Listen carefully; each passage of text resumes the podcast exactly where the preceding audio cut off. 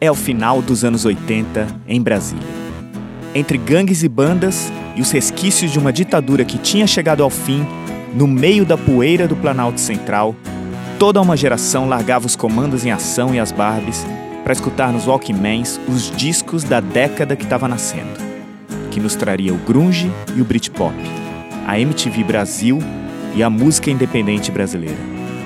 Meu nome é Mauro Motoc e eu, como você, também sobrevivi aos anos 90. Episódio 5 O ano em que meus heróis morreram. 1994. Eu estava ensaiando com a minha banda, Looney Tune. Sim, por incrível que pareça, a gente ainda tinha esse nome. No estúdio ali em torno da 513 Sul, em Brasília. Eu não lembro mais o nome do estúdio, mas aí a gente estava ensaiando e o dono do estúdio interrompeu o ensaio no meio, no meio de uma música, gesticulando assim para que a gente parasse imediatamente, para ele poder dar a notícia que algo terrível tinha acontecido com um herói nosso. A gente parou e foi correndo ver a notícia na TV.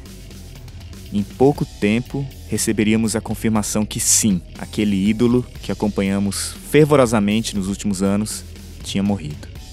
A gente está em 1994 e se você pensou em Kurt Cobain, sim, um mês antes, o rock tinha chorado e lamentado a perda do líder da nossa geração. E a gente vai falar disso. Mas naquele domingo de ensaio com a banda em Brasília, quem tinha se acidentado em Imola, na Itália, na curva que viraria sinônimo de tragédia para o Brasil, a curva Tamborello, era o Ayrton Senna, tricampeão mundial de Fórmula 1. Eu não me lembro se a gente voltou a ensaiar ou se a gente ficou acompanhando o desenrolar do acidente na TV. Mas ver alguém assim morrer tão cedo, no auge das suas habilidades, de toda a potencialidade, era chocante demais para assimilar. E tinha acabado de acontecer duas vezes em menos de um mês. Para nós, roqueiros e brasileiros. Era paralisante. Lá em casa, por influência do meu pai, a gente era mais Piquet do que Senna. Mas claro que a gente ficava muito feliz com as vitórias do Senna principalmente desde que o Piquet tinha se aposentado da Fórmula 1 em 1992. Dava aquele orgulho de ser brasileiro, aquela coisa cafona e maravilhosa ao mesmo tempo, de chorar com o hino nacional, com o pódio.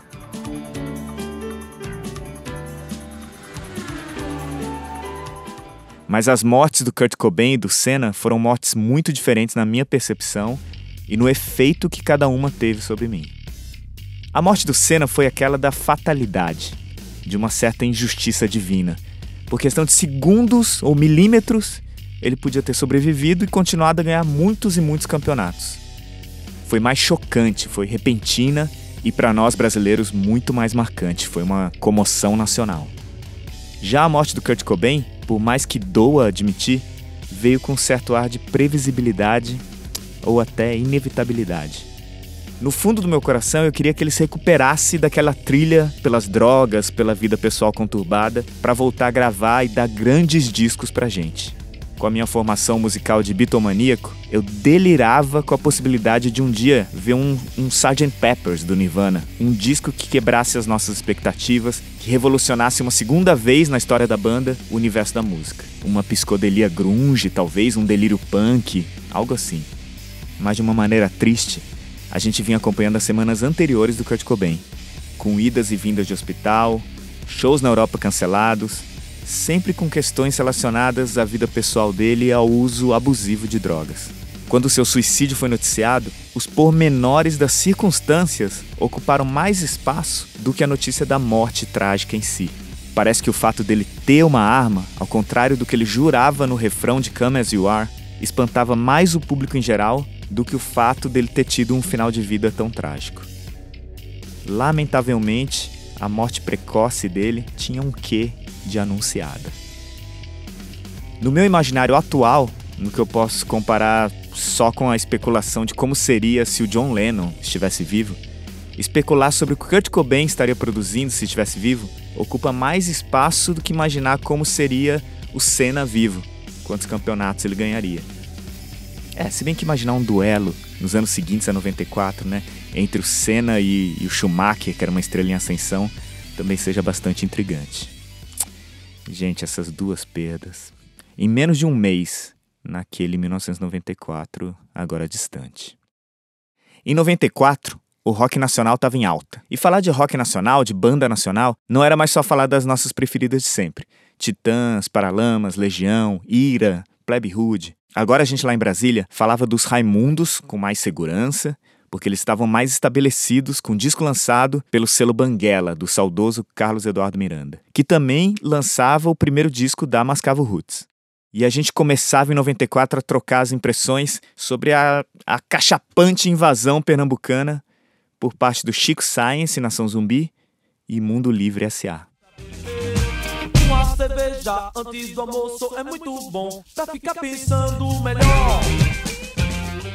Eu lembro que a primeira vez que eu ouvi falar de Mangue Beach, comparavam a Chili Peppers e a Tropicália. Mas o que me interessou mesmo foi que ali a, a minha cabecinha de adolescente agora entendia que no Brasil todo tinha gente tocando guitarra. E que num lugar aparentemente tão distante como Recife, pra gente que estava em Brasília, tinha gente mais antenada, mais atenta, mais esperta e inovadora, se apropriando do que o Nirvana tinha feito no mundo todo em 91, para mostrar para o Brasil as novas possibilidades do rock brasileiro. O Mangue Beat legitimava o rock como parte da música brasileira, não como cópia de algo gringo. Embora eu lembre que uma parte do jornalismo da época, aquela parte geralmente mais preguiçosa, né, tenha se apressado em falar em fórmula. Ah, junta o rock com o maracatu e dá nisso e dá naquilo. Quando para mim o mais interessante era que as guitarras do Lúcio Maia na Nação Zumbi e do Fred 04 no Mundo Livre S.A. apontavam que o rock podia ser tão brasileiro quanto o samba. E não que aquilo era rock com pitada de maracatu ou samba com pitada de rock. Aquilo era rock integralmente e aquilo era brasileiro integralmente. Samba, maracatu, rock estava tudo misturado no núcleo da coisa, não só na superfície. Parece um detalhe, mas para mim não é. Além dessas bandas que eu falei, tinha o Skank surgindo como uma banda que tocava reggae em Minas e de repente ia virar um gigante pop. Tinha, eu lembro que tinha o Gabriel Pensador com aquele disco que tem o Soul Playboy, Filhinho de Papai, Loura Burra. Eu lembro que naquela época esse disco causou um certo rebuliço. Sou playboy e vivo na farra, boa praia todo dia e sou cheio de marra. Eu só ando com a galera e nela eu me garanto, só que quando estou sozinho eu só ando pelos cantos. E eu, talvez baqueado pelas mortes recentes do Kurt Cobain e do Senna, eu tinha entrado numa fase existencialista, em que eu lia Albert Camus e O Estrangeiro, e eu ouvia muito uma banda irlandesa, com áreas meio dark, meio góticos, mas as melodias, as canções ultra pop, e uma cantora com voz impressionante. Era a Dolores O'Riordan e os Cranberries.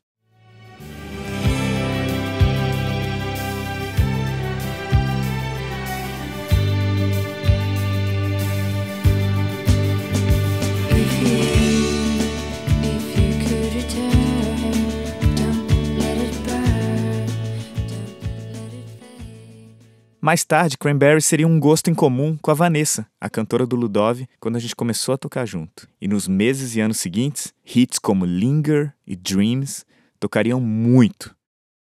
Outro disco que marcaria muito aquele ano para mim seria o acústico do Gilberto Gil, pela série Unplugged da MTV.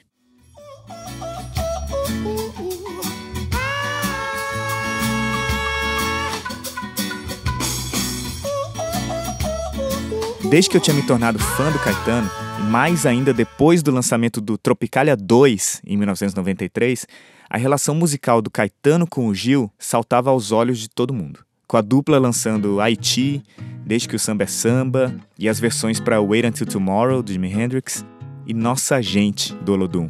Avisa lá, avisa lá, avisa lá, oh, oh. Quem viveu os anos 80 e 90 em Brasília lembra como todo mundo só escutava música baiana na cidade. A gente ainda não conhecia o termo axé music que os paulistas dariam a Olodum, Daniela Mercury, Banda Eva e os outros todos. Avisa lá que eu vou chegar mais tarde, yeah. vou me juntar ao Olodum que é da alegria, é denominado de vulcão. Voltando ao acústico do Gil, a clareza daqueles arranjos, a riqueza da instrumentação acústica era um tapa na cara. Era humilhação em todos os outros acústicos gringos, mesmo os que eu gostava bastante, como os do Nirvana, do Neil Young, do Pearl Jam. A diferença é que para os roqueiros gringos, a graça do Unplugged era fazer as músicas soarem mais cruas, mais simples, mais despidas. No acústico do Gil, era o inverso. A escolha obrigatória, exclusiva de instrumentos acústicos, não era uma limitação. De algum jeito que para mim só podia ser bruxaria. As canções desse jeito ganhavam mais camadas, mais dimensões, mais riqueza. Além de babar na destreza e elegância do Gil no violão, eu ficaria encantado com aqueles músicos. Arthur Maia no baixo, o grande Marco Suzano na percussão e o Lucas Santana, que nos anos seguintes ficaria conhecido como cantor e compositor. Ali ele estava tocando flauta.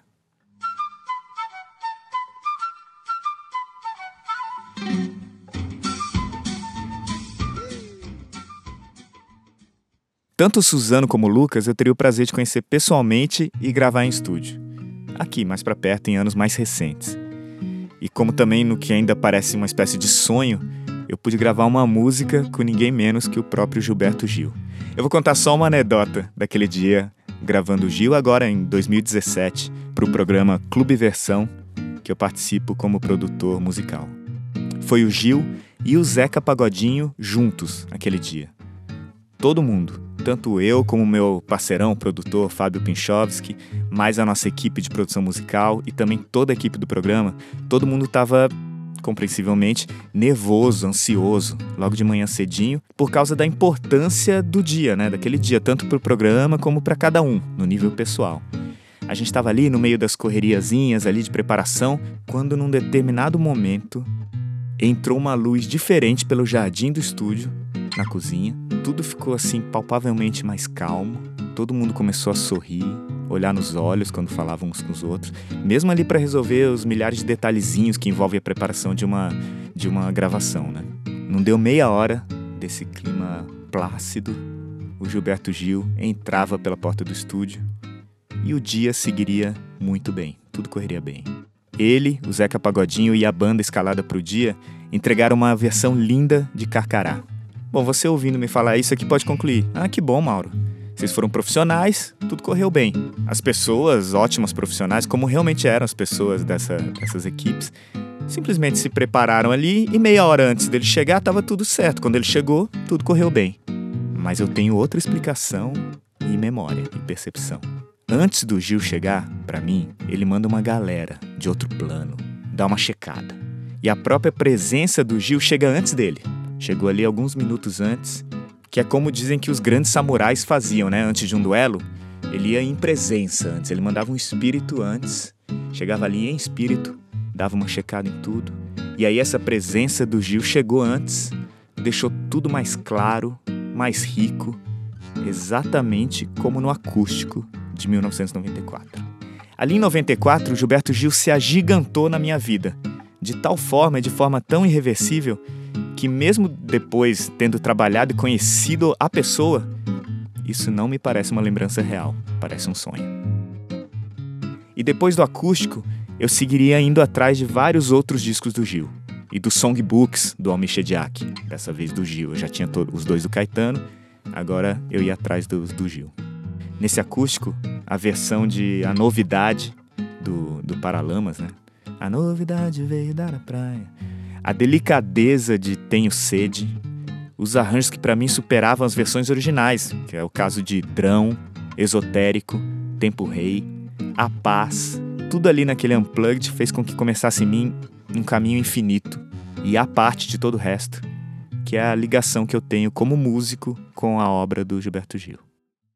Na guitarra, agora que eu já tinha passado quase um ano ouvindo o Jimi Hendrix sem parar e também o Jimmy Page, do Led Zeppelin, e tentado ali a minha maneira várias vezes tocar partes dos riffs e dos solos desses dois, né, que quase sempre figuram entre os cinco melhores guitarristas de todos os tempos, eu também tinha entrado na fase de amar um outro guitar hero, o Brian May do Queen.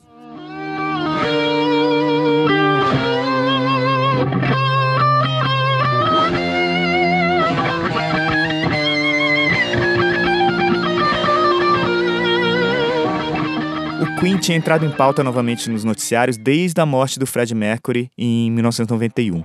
E agora eu revisitava os hits da banda de ouvido atento ao timbre inconfundível do Brian May na guitarra. E aquilo da guitarra ter uma voz uma personalidade única de cada guitarrista, me fascinava e me fascina até hoje. Então, chegou junho e começava a Copa do Mundo nos Estados Unidos.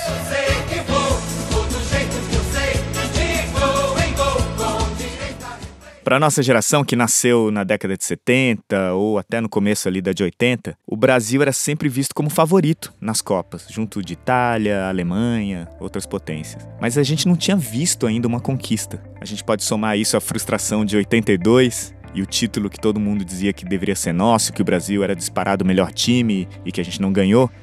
E aí dá para entender ou relembrar como o Tetra em 94 foi algo assim de outro mundo. Fazia 24 anos desde a conquista do Tri, né, em 1970, e eu com 17 anos nem lembrava tão bem assim da seleção de 82, porque eu tinha 5 anos na época. Enfim, gente mais tarimbada, mais talentosa que eu para falar de futebol já narrou melhor do que eu tô tentando aqui o que que aquela conquista do Tetra representou pro futebol e pro Brasil. O que eu me lembro era que a gente ia na casa dos irmãos Kaufmann, uns amigaços meus e do meu irmão do meio, e eles também alternarem e virem para casa para a gente assistir os jogos, e a gente ficava em êxtase a cada avanço da seleção. E também a gente alternava religiosamente as comemorações das vitórias com sessões de Beatles ao violão e muita cantoria.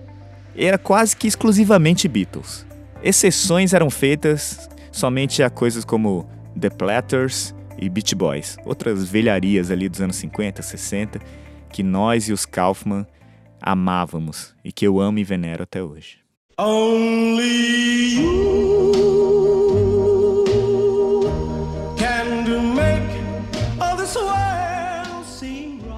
Outra coisa que fazia tempo que eu adorava quando eu visitava os Kaufman era que, desde que a gente era um pouquinho mais novo, eu via eles tocando violão clássico. Eles tocavam tão bem o instrumento que nem parecia o mesmo instrumento que eu tocava lá, os meus rocks, meus caetanos, minhas tentativas de Tom Jobim.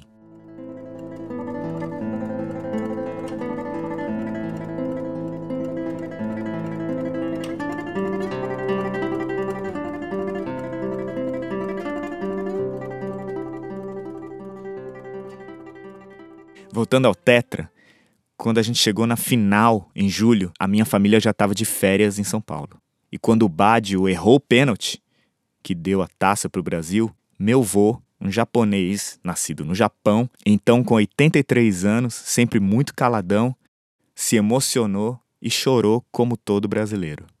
A gente tinha perdido Senna, mas Romário, Dunga e companhia devolviam ali pra gente, meses depois, a glória esportiva. E no dia seguinte ao Tetra, eu embarcava com a minha mãe e meu irmão para uma viagem para os Estados Unidos. Eu tinha ido criança para Disney em 1986, mas naquela viagem em que a gente passou pela Califórnia, Arizona, Nevada, eu veria o país com outros olhos, principalmente com outros ouvidos. Em Los Angeles e São Francisco, brincando com as rádios locais, eu e meu irmão a gente achava que a gente só ouviria grunge mas toda hora a gente se deparava com as novidades: Green Day e Offspring. Do you have the time to listen to me whine about nothing and everything? Eu que já me considerava um fã veterano de Ramones, detectei com entusiasmo a influência do punk original naquelas canções pop irresistíveis. No mesmo dia eu comprei o Dookie, o álbum que o Green Day tinha lançado uns meses antes. Aquilo era bom demais de ouvir alto, e tenho certeza que eu perdi pelo menos parte da minha capacidade auditiva naquelas semanas, botando Green Day para tocar todo o volume no Discman. Ainda assim, eu ouvia bastante uma fita que eu tinha levado com gravações piratas de shows e ensaios do Pearl Jam. À medida que o ônibus de turismo da excursão atravessava o deserto do Arizona rumo ao Grand Canyon, Yellow Lead Better e outras canções do Pearl Jam me enchiam de uma nova compreensão do que era a América pós-grunge, com suas cidades abundantes, de arquitetura esparramada, onde só se andava de carro.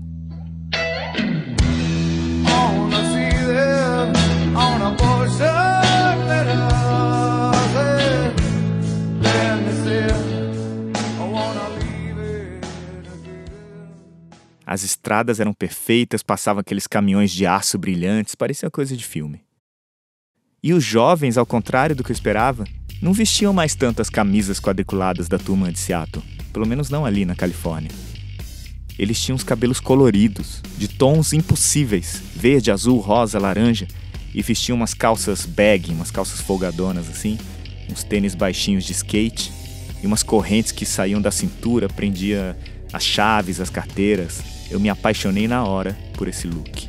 No mês seguinte, o Green Day ia estar tá tão grande que seria uma das atrações principais da reedição do lendário festival Woodstock, o Woodstock 94. Blind Melon, Violent Femmes, Cypress Hill, Rollins Band, uma porção de novos nomes em evidência marcariam presença. Além disso, os Chili Peppers, agora com Dave Navarro, ex-integrante do James Addiction na guitarra, fariam aquele show vestido de lâmpada, com um lampadão assim na cabeça. O Bob Dylan faria um show, Metallica. Ah, sabe qual banda que tava no Woodstock 94? A Porno for Pirates, do Perry Farrell, também ex-James Addiction e é o criador do Lollapalooza. Eu tinha alugado o CD do Porno for Pirates, que nome difícil, numa locadora de CD da Asa Norte e gravado numa fita. Eu adorava, tinha a maravilhosa Pets.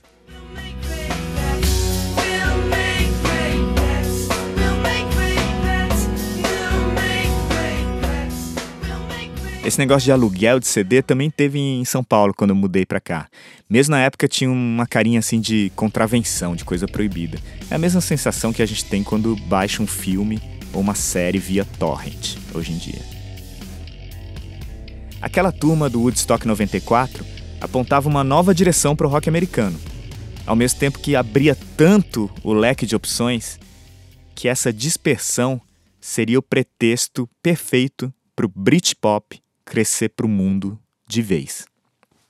Em 94, Blur e Oasis tinham lançado os maravilhosos Park Life e Definitely Maybe, respectivamente.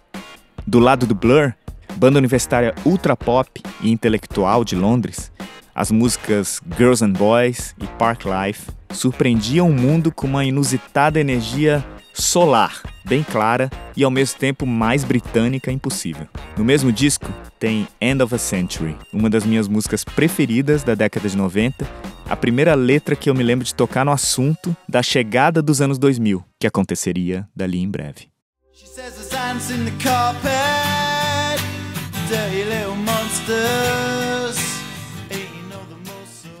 O Damon Albarn, que para a geração seguinte seria mais conhecido como a voz e a mente por trás dos gorilas, cantavam os versos lindos com seu timbre bem particular. Todos nós dizemos que a gente não quer ficar sozinho. A gente veste as mesmas roupas porque a gente se sente da mesma forma e se beija com os lábios secos quando a gente se despede. O fim de um século não é nada especial. As lindas Bad Head e To The End mostravam que o Blur tinha um arsenal pop completo, com baladas, hits dançantes e músicas mais agressivas, como o Jubilee. O guitarrista Graham Coxon, a gente ainda vai falar bastante dele num outro episódio, virou referência para mim de inteligência na guitarra. Do outro lado da disputa, que realmente se tornaria disputa nos anos seguintes, com a imprensa alardeando a competição entre as bandas e seus membros trocando desaforos horrendos estavam os heróis da classe trabalhadora de Manchester, Oasis.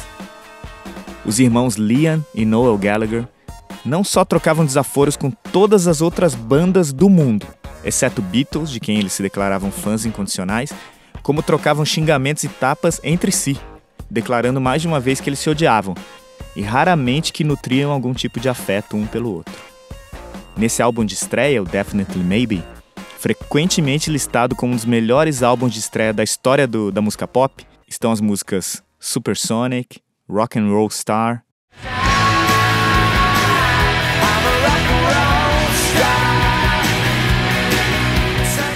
A imensa Live Forever e a música bem autorreferencial sobre o estilo de vida dos irmãos, Cigarettes and Alcohol. Agora conhecidos por viver ao pé da letra o clichê sexo, drogas e rock and roll, o Oasis também mostrava dom para as baladas, com Married with Children e Slide Away. Tanto Blur como Oasis apontavam a resposta perfeita para os anos anteriores de dominância grunge. Se os americanos de Seattle se ressentiam do sucesso, da falta de privacidade, os britânicos viviam com deboche, mas com dedicação, todos os excessos da fama, com festas em quarto de hotel, turnês glamurosas, estádios lotados e egolatria desvairada. Diferente da megalomania dos anos 70 e 80, a megalomania do Britpop também era, além de tudo, irônica, sarcástica e mais autoconsciente. Falando em megalomania, os Rolling Stones, em 94, entravam de vez na fase dinossauros gigantescos do rock, a fase que eles seguem até hoje. Depender da saúde inquebrável do Keith Richards, eles vão seguir para sempre. Com o lançamento do Voodoo Lounge, e agora com o super baixista Daryl Jones entrando como músico contratado no lugar deixado pelo sócio fundador Bill Wyman, que saiu da banda depois de três décadas. Para qualquer outra banda, a saída de um membro fundador seria um baque fatal. A reação dos Stones foi inaugurar uma fase ainda maior de mega shows em mega estádios que atravessaria pelo menos mais duas décadas.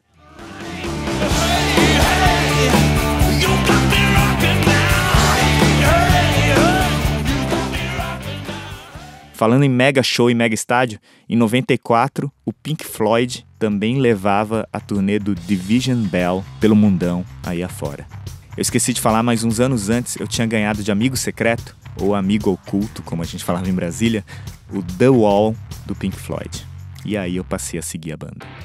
E aí, mais pro final do ano, com o vestibular se aproximando e eu já resoluto de que eu queria morar em São Paulo, eu passava as tardes alternando entre os estudos obrigatórios e sessões de guitarra tocando de cabo a rabo o Duke do Green Day a todo volume. Aparentemente era o único jeito que eu achava que eu tinha que ouvir ou tocar aquele disco.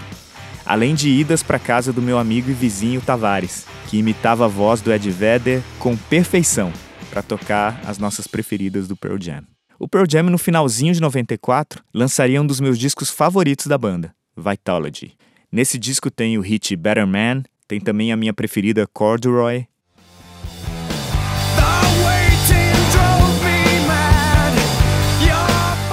Ainda tem as bonitas Nothing Man e Immortality, que muita gente disse que era homenagem do Ed Vedder ao colega Kurt Cobain, mas ele negou.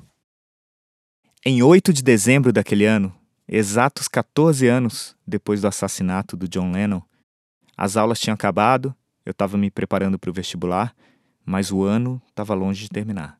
Era uma quinta-feira e eu fiquei arrasado com a morte do Tom Jobim, aos 67 anos, jovem ainda para os padrões atuais.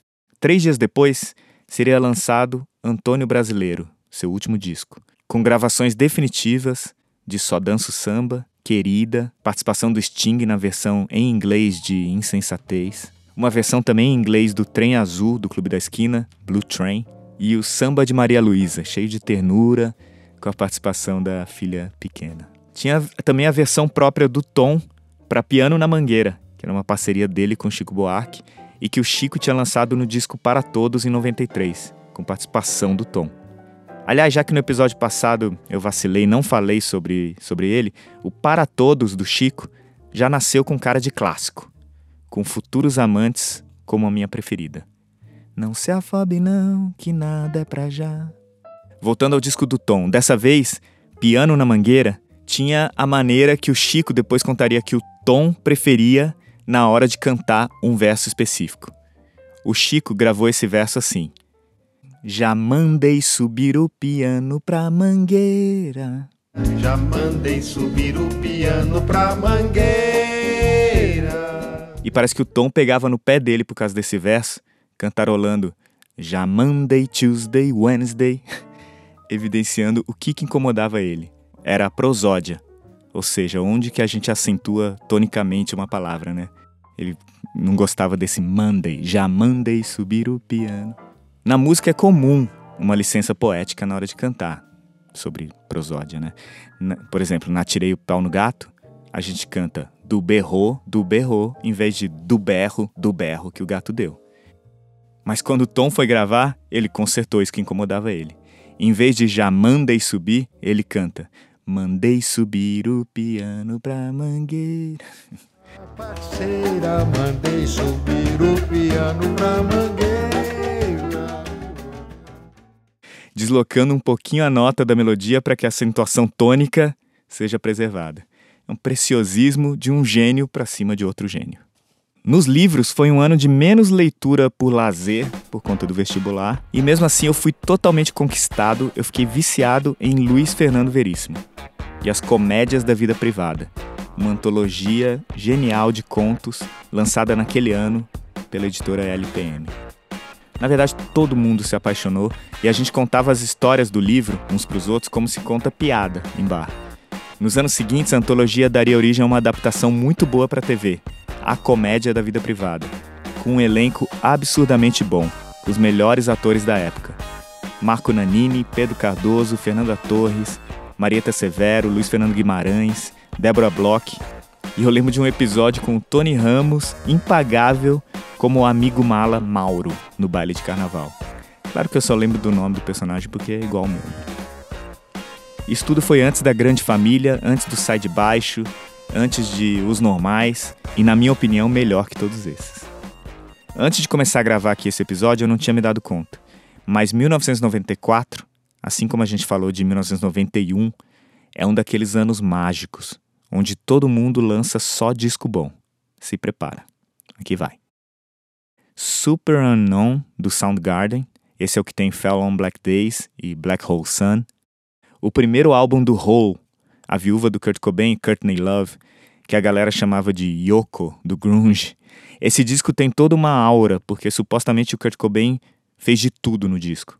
Alguns consideram um filho bastardo na discografia do Nirvana, porque ele ajudou nos arranjos, tocou guitarra, fez um monte de coisa.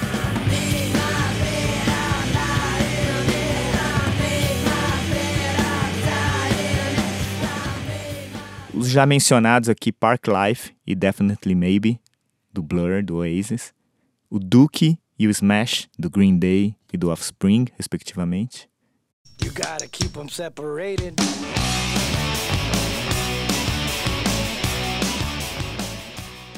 Da Lama ao Caos, Chico Science e Nação Zumbi.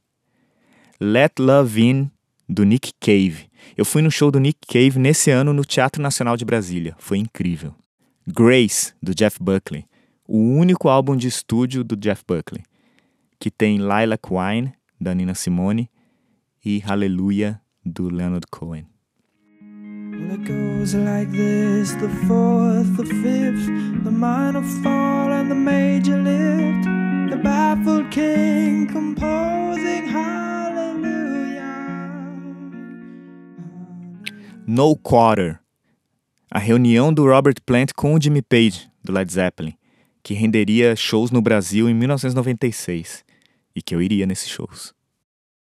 A gente já falou aqui do acústico do Gil, do disco do Tom, mas o Caetano nesse ano lançaria o Fina Estampa, antes da novela de mesmo nome, e o disco é fino mesmo, com arranjos luxuosos para as canções que o Caetano julgou representativas da sua relação com a música em espanhol.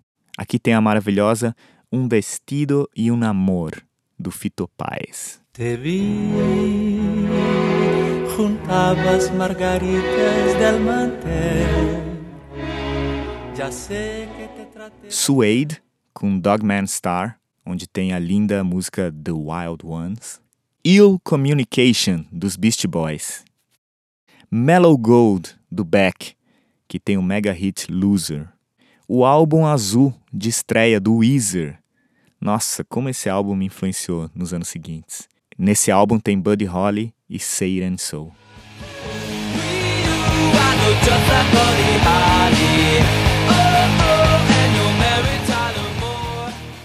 Marisa Monte veio com verde, anil, amarelo, cor-de-rosa e carvão.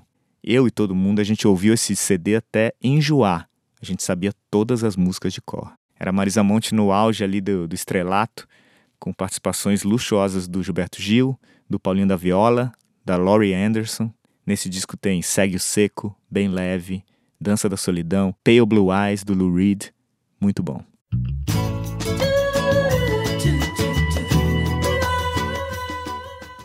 A Cássia Eller, com o disco de 94 que tem a Malandragem, do Cazuza. E todas as bandas que a gente mencionou antes né? Raimundos, Mascavo Roots, Skank, Mundo Livre, todo mundo estava lançando disco bom esse ano. Ó, a playlist no Spotify que acompanha esse episódio tá no ar.